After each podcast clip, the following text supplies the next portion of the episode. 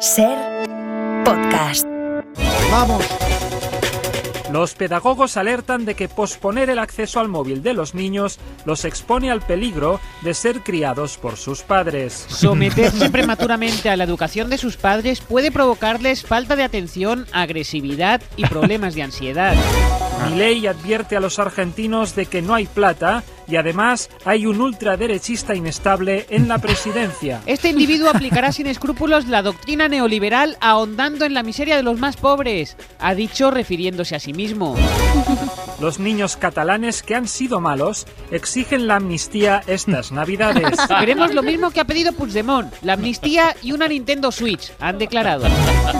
Cada día más españoles alargan unos minutos el momento en el que se les queda la cabeza atrapada en el jersey al vestirse. Los efectos de ese lapso de 0,5 segundos con los ojos cerrados disfrutando del silencio es equivalente a un chute de morfina, según los expertos. Una pareja de mormones mete a Dios en el buzón porque no había nadie en casa. El todopoderoso ha tenido que hacerse hueco entre flyers de pisos de alquiler y el catálogo de Ikea.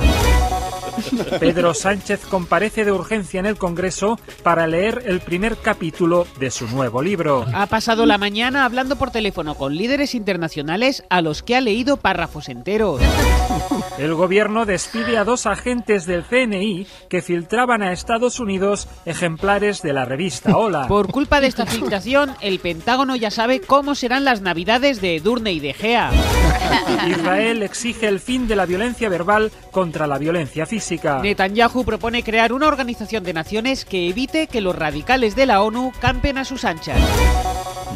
Una pareja decide abrir su relación a otras redes sociales. Seguiremos mirando el móvil todo el rato, pero quizás siguiendo a otras personas en Instagram, dicen.